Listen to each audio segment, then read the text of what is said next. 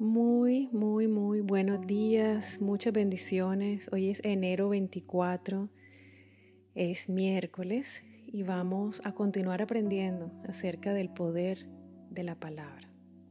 Proverbios 4, 20, 22 dice, Hijo mío, está atento a mis palabras, inclina tu oído a mis razones, no se aparten de tus ojos guárdalas en medio de tu corazón, porque son vida a los que las hallan y medicina a todo su cuerpo.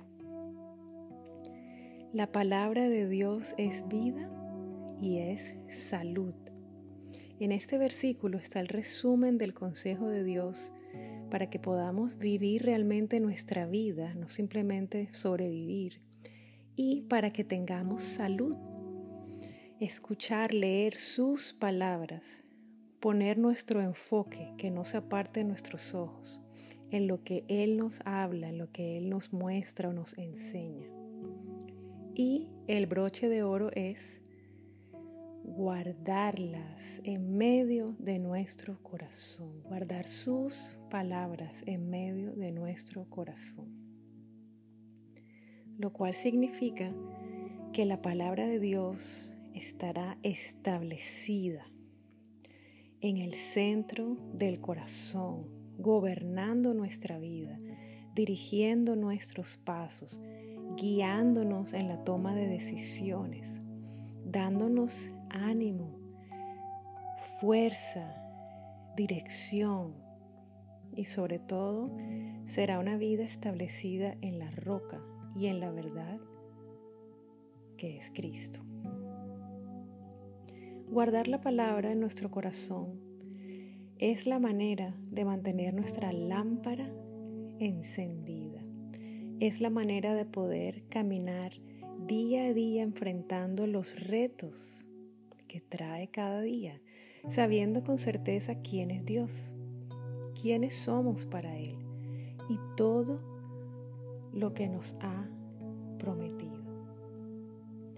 Al guardar la palabra en el corazón y permitir que esa palabra nos gobierne, nos capacita para vivir una vida que sea agradable ante sus ojos, una vida que aunque jamás será perfecta, sí avanza, avanza cada día a ser más como Cristo.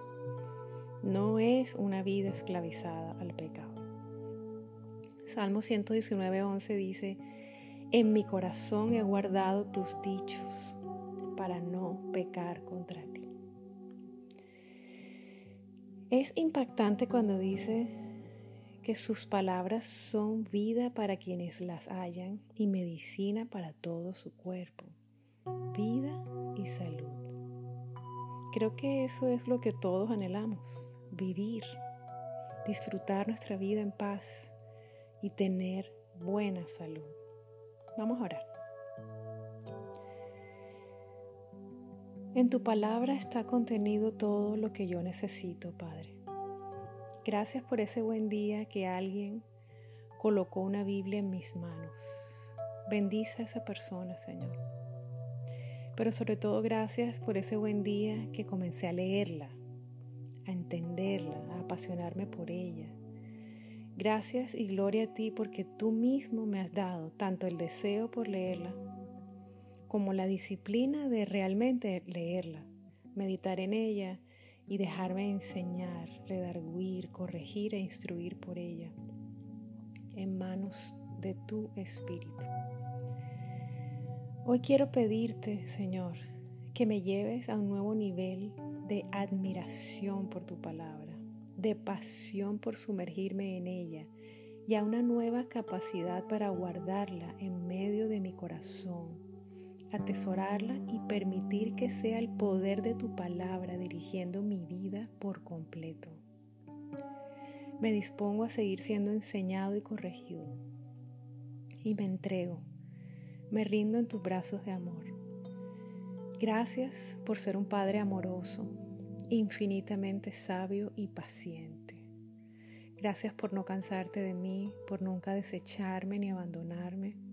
Siempre estás y te adoro por eso, Señor. Te amo. Amén. Reto del día. Toma tu Biblia en tus manos, llévala a tu pecho y abrázala fuerte. Luego dile al Padre, Señor, hoy escojo tu palabra. Hoy escojo tu verdad que está contenida en estas hojas. Hoy escojo la vida. Hoy escojo la sabiduría. Hoy escojo la salud en todo mi cuerpo. Hoy tomo la decisión de seguir hallando y descubriendo los tesoros y el poder de tu palabra. Hoy declaro y confieso con fe que solo tu palabra es la fuente de mi vida y que tu palabra es la única fuente de verdad sobre la cual fundamento mi vida. Amén. Que el Señor te bendiga hoy grandemente, que te sorprenda, que camines este día enfocado en lo que Él te ha hablado a través de su palabra y que abraces y atesores sus promesas que en medio de los conflictos que pueda presentar este día, tu alma pueda recordar los dichos de la boca de Jehová, la palabra que Él ha establecido en tu corazón, sus promesas, que todo obra para bien para los que lo aman, que Él está contigo, que nunca has estado y nunca estarás solo. Eres amado y eres perdonado. Mil bendiciones y un abrazo.